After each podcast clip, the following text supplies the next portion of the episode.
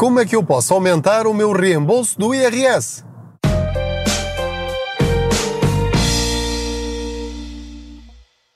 Olá, eu sou o Pedro Anderson, jornalista especializado em finanças pessoais e aproveito as minhas viagens de carro para falar consigo sobre dinheiro. Faço de conta que você vai sentado ou sentada aqui ao meu lado e vamos juntos aqui conversando informalmente sobre como podemos rentabilizar o nosso dinheiro, seja muito, seja pouco, não me interessa o rendimento que nós tenhamos, todos nós podemos melhorar a nossa situação, podemos aumentar-nos sem ter de pedir ao patrão.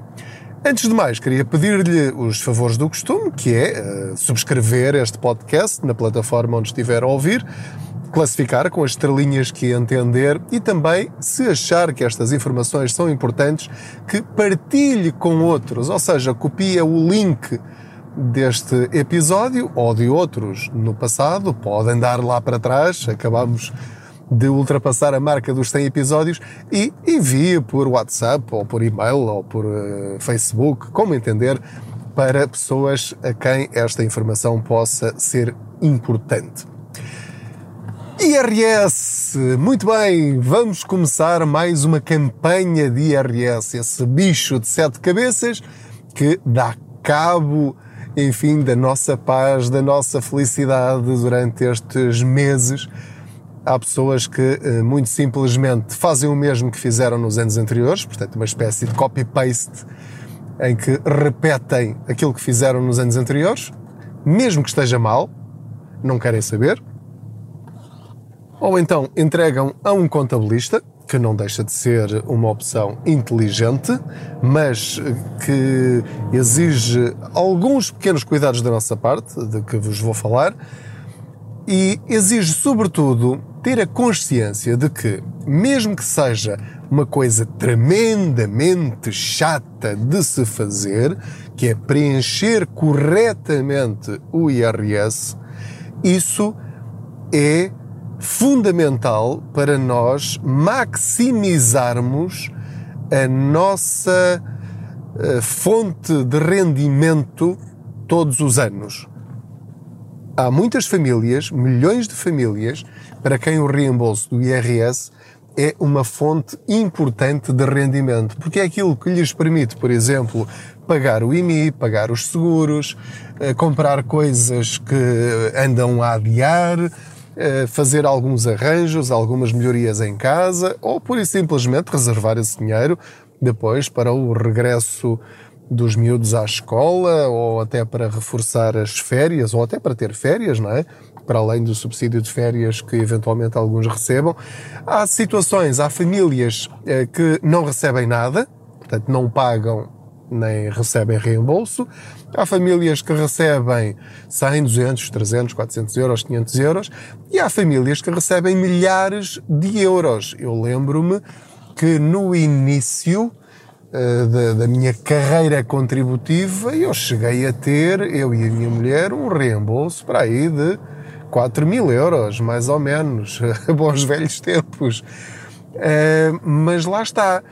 Uh, se me perguntarem nessa altura eh, como é que eu fiz para receber tanto, não faço a mínima ideia, porque eu sempre entreguei o meu IRS a um contabilista. Portanto, eu entregava-lhe a papelada toda, ele preenchia tudo e eu só recebia o reembolso.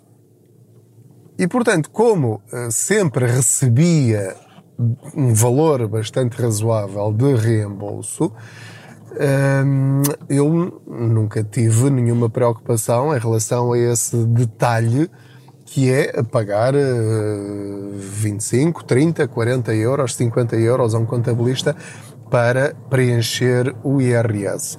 Eu até começava logo por aí. Eu acho que há aqui um, um grande preconceito, não sei se é preconceito, se é falta de consciência de que há despesas que vale a pena ter para que as coisas fiquem bem feitas e para rentabilizar ao máximo, enfim, ou minimizar as despesas, não é? Os custos de uma coisa, ou maximizar os lucros. Lucros aqui, entre aspas, neste caso vamos aplicar ao reembolso do IRS. Sendo que é preciso também dizer que se a entrega do IRS for uma coisa hiper simples, de facto, há, sobretudo com o IRS automático, é muito fácil entregar o IRS, não tem nada que saber. Portanto, é só clicar no botão, está feito. Não tem de estar a pagar 25, 30 ou 40 euros a um contabilista. Certo, de acordo. Mas quero repetir aqui os conselhos que dou todos os anos. E atenção, eu não sou contabilista. Aquilo que eu fui aprendendo foi com base nas reportagens que faço há mais de 10 anos eh, entre outros temas também sobre o IRS. Portanto, já sei algumas coisas, não sei tudo, isso tem de ficar claro. Portanto, tudo isto que eu vos vou dizer devem confirmar junto de um contabilista ou junto das finanças, ou lendo a legislação, neste caso o código do IRS e o orçamento do Estado, enfim, desde que tenha capacidade para isso e saiba ler e interpretar essas informações. Portanto, as dicas que vos vou dar são básicas, mas são muito importantes. E, portanto, queria pedir-lhe que ouvisse com atenção este episódio, porque, embora eu tenha quase certeza de que já sabe 80 ou 85% daquilo que lhe vou dizer, pode haver ainda aqui um ou outro detalhe que pode fazer a diferença, pode representar algumas dezenas ou até centenas de euros a mais no seu reembolso ou então pagar a menos. Primeiro ponto: não acreditar no IRS automático. Ou seja, o IRS automático, se o entregar, estará corretíssimo, corretíssimo do ponto de vista legal para as finanças, porque o básico que interessa ao Estado está lá. As deduções, que é a parte que lhe interessa a si, que é aquele valor que vai descontar no imposto que tem de pagar, bom, aí isso pode não estar lá, porque o Estado não conhece a sua vida assim com tanto detalhe que lhe permita garantir que de facto tem lá todas as despesas que dão direito à dedução. Estou a referir-me a quê? Por exemplo, podem não estar lá as rendas, se tiver uma casa arrendada, podem não estar lá algumas despesas de saúde que não foram uh, devidamente categorizadas no e-fatura, uh, podem não estar lá também despesas específicas, agora não, não me estou a lembrar assim de nenhuma em, em particular, seguros de vida, os PPRs podem lá estar e você pode querer tirá-los, pode não querer esse, ehm, essa dedução, porque pode querer utilizar o seu PPR antes da reforma e sem ser dentro das condições legais previstas na lei, para não ter de devolver o reembolso que teve relativo ao IRS com as respectivas multas. O seu agregado familiar pode não estar atualizado, Uh, pode não ter atualizado o seu agregado no prazo previsto e, portanto, agora o IRS automático estar a ser feito com base em informações que já não correspondem à realidade, porque são feitos, ou é feito o IRS automático com base no IRS do ano passado e a vida das pessoas muda uh, com óbitos, divórcios, guardas conjuntas, etc, etc, etc, mais filhos que nasceram. Portanto, tem de ter isso também em atenção. Portanto, não acredite piamente que o IRS automático é a melhor solução para si.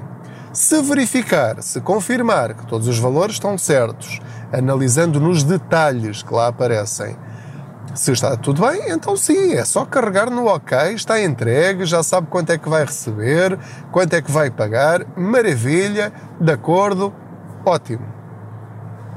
Caso não acredite ou verifique, melhor dizendo, que o IRS automático tem erros, vai ter de entregar o IRS manualmente. Ou então, se não tiver direito, não é bem ter direito, se não preenche os requisitos necessários para uh, usufruir do IRS automático, então vai ter de o entregar manualmente. E agora aqui é que é importante simular várias situações.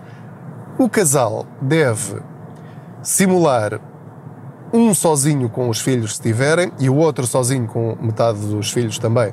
Não é metade dos filhos, é metade das despesas de cada filho.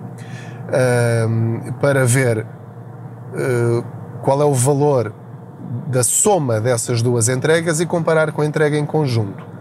E não é pelo facto de estarem casados que são obrigados a entregar em conjunto. Portanto, deve simular os dois em separado, com metade das despesas de cada filho no seu IRS e ver o que dá, e somar o resultado do reembolso dos dois e depois entregar em conjunto, simular a entrega em conjunto e ver qual é aquela que permite um reembolso maior. Antes disto tudo, aconselho vivamente a nunca entregar o IRS nos primeiros 15 dias. Porquê?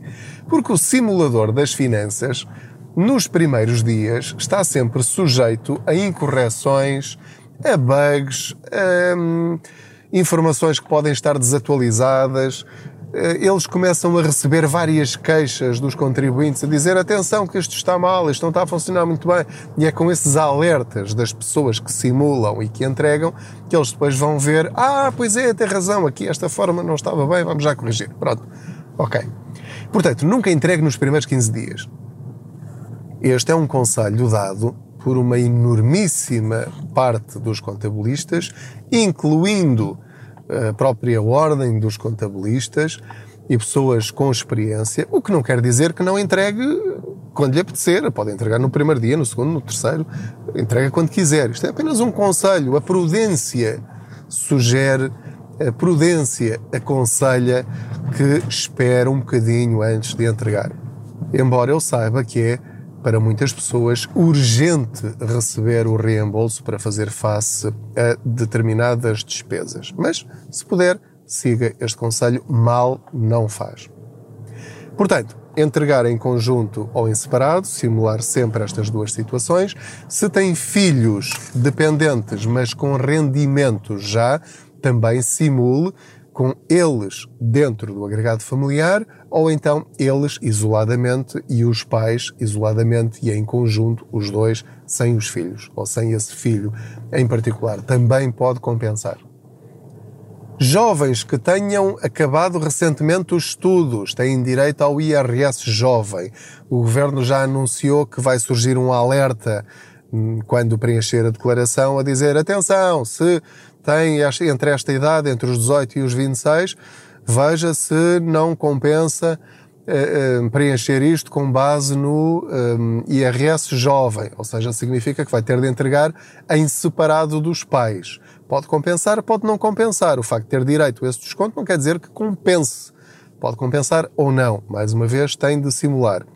Também há a questão do englobamento, ou seja, se um, tem rendimentos baixos, reformas baixas, salários baixos e uh, tem outras fontes de rendimento, como por exemplo tem uma casa arrendada e recebe essas rendas, ou recebeu juros de investimentos, de poupanças, pode englobar e em vez de pagar os 28% ao Estado, que é de lei e que são automáticos, pode pagar menos, porque englobando esses rendimentos aos seus rendimentos normais, mesmo assim pode ficar num escalão abaixo dos 28% e aí fica a ganhar dinheiro. Ou seja, aumenta o seu reembolso, porque paga por uma taxa menor do que esses 28% da retenção na fonte desses impostos. Não se esqueça também que, se tem uma incapacidade, ou seja, se tem um atestado de incapacidade multiuso com 60% ou mais, deve não só entregar esse documento nas finanças para ficar registado para sempre, ou, ou durante a validade que ele tiver, e depois, quando preencher a declaração do IRS, Uh, pôr lá essa percentagem e não se esquecer disso. Todos os anos deve fazer isso porque só isso vai aumentar de uma forma gigantesca o seu reembolso. Se tiver uma incapacidade, também pode pôr o seguro de vida do crédito à habitação. Não se esqueça disso. Caso eh, tenha também terapias e despesas de educação, eh, por exemplo, pessoas que, ou famílias que têm dependentes, filhos com alguma deficiência, ou até os próprios, mas que têm terapias ou educação, há uma linha específica para isso é que não tem limite de deduções, ou seja, é 30%, creio eu, se não me falha a memória, de dedução do, do, do, total da despesa que tiver. Só isso vai aumentar também enormemente o seu reembolso. Há também uma situação particular para os imigrantes que regressaram ao nosso país, que é o tal programa Regressar. Também é muito importante perceber as regras desse programa, porque também tem um desconto gigante no IRS a pagar durante os anos uh, próximos depois do seu regresso a Portugal. Mas tem de preencher todos os requisitos, tem de ver quais são e tem de ver se os preenche. Também pode resolver essa situação retroativamente, mas dá uma trabalheira desgraçada. Também vou fazer essa reportagem para o Contas Poupança. Entretanto, cheguei aqui à escala do meu miúdo. Portanto, de uma forma muito breve, estas são as dicas principais que eu agora me lembro assim de cabeça uh, para não cometer uh, esquecimentos ou erros que são graves em termos de, de, dinheiro que possa vir a receber ou ter de pagar a mais. Nós não queremos isso, queremos pagar o valor justo. Tudo isto é perfeitamente legal. Portanto, não se esquecer de quem tem guarda conjunta, o, aquele que paga a pensão de alimentos tem de escolher uh, colocar metade das despesas com os filhos ou colocar uh, ou receber como dedução 20% da pensão de alimentos, tem de escolher entre uma e outra, tem de simular as duas e ver qual é que é melhor para ele um, conversarem sempre os dois, não é? Apesar do divórcio, estas coisas devem ser conversadas para não haver injustiças para um lado ou para o outro. E assim, de repente, é o que me lembro. Mas há mais coisas, muito mais coisas. Em todo o caso, se me permitem um conselho breve. Sempre que possível, entregue esta responsabilidade a profissionais, neste caso a contabilistas certificados. E fale com eles, explique todas as suas situações, porque não é só chegar lá e entregar papelada. O simples facto de ter uma incapacidade de alguém na família é relevantíssimo. E eu presumo que o contabilista não queira eh, interferir ou entrar na sua privacidade a perguntar-lhe se tem pessoas com incapacidade na sua família. Tem de ser você a dizer. Eh, deve explicar uh, todas as situações que possam ser relevantes.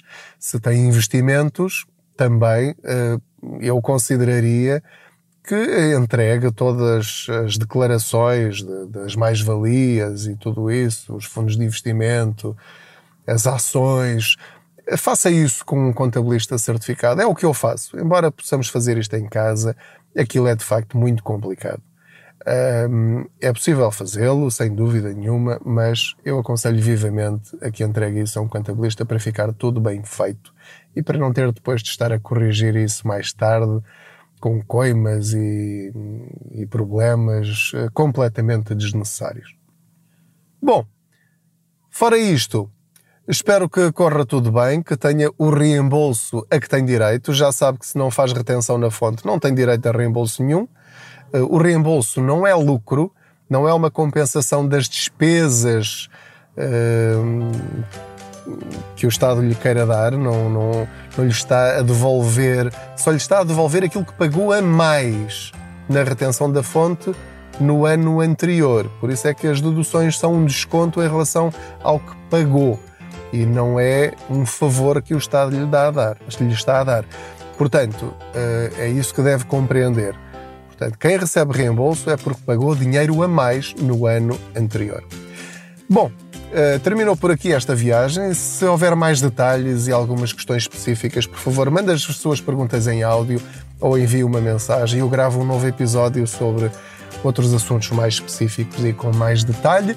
Mas, dica básica, Conselho básico: não tenha pressa. Simule todas as situações e só quando tiver a certeza absoluta de que tem tudo aquilo que devia entregar, as contas estão todas bem, então só aí é que entrega o seu IRS. é uma fonte importante de rendimento quando falamos de IRS, ou seja, é dinheiro que entra na nossa conta bancária e com o qual nós já estamos a contar, no caso de muitas famílias, e portanto vamos rentabilizar esse dinheiro ao máximo, porque é dinheiro nosso, a que temos direito. Não é uma prenda, não é uma oferta, é dinheiro nosso. Portanto, não vamos dá-lo de bandeja ao Estado por preguiça da nossa parte. Muito obrigado pela sua companhia mais esta viagem. Até à próxima. Boas poupanças.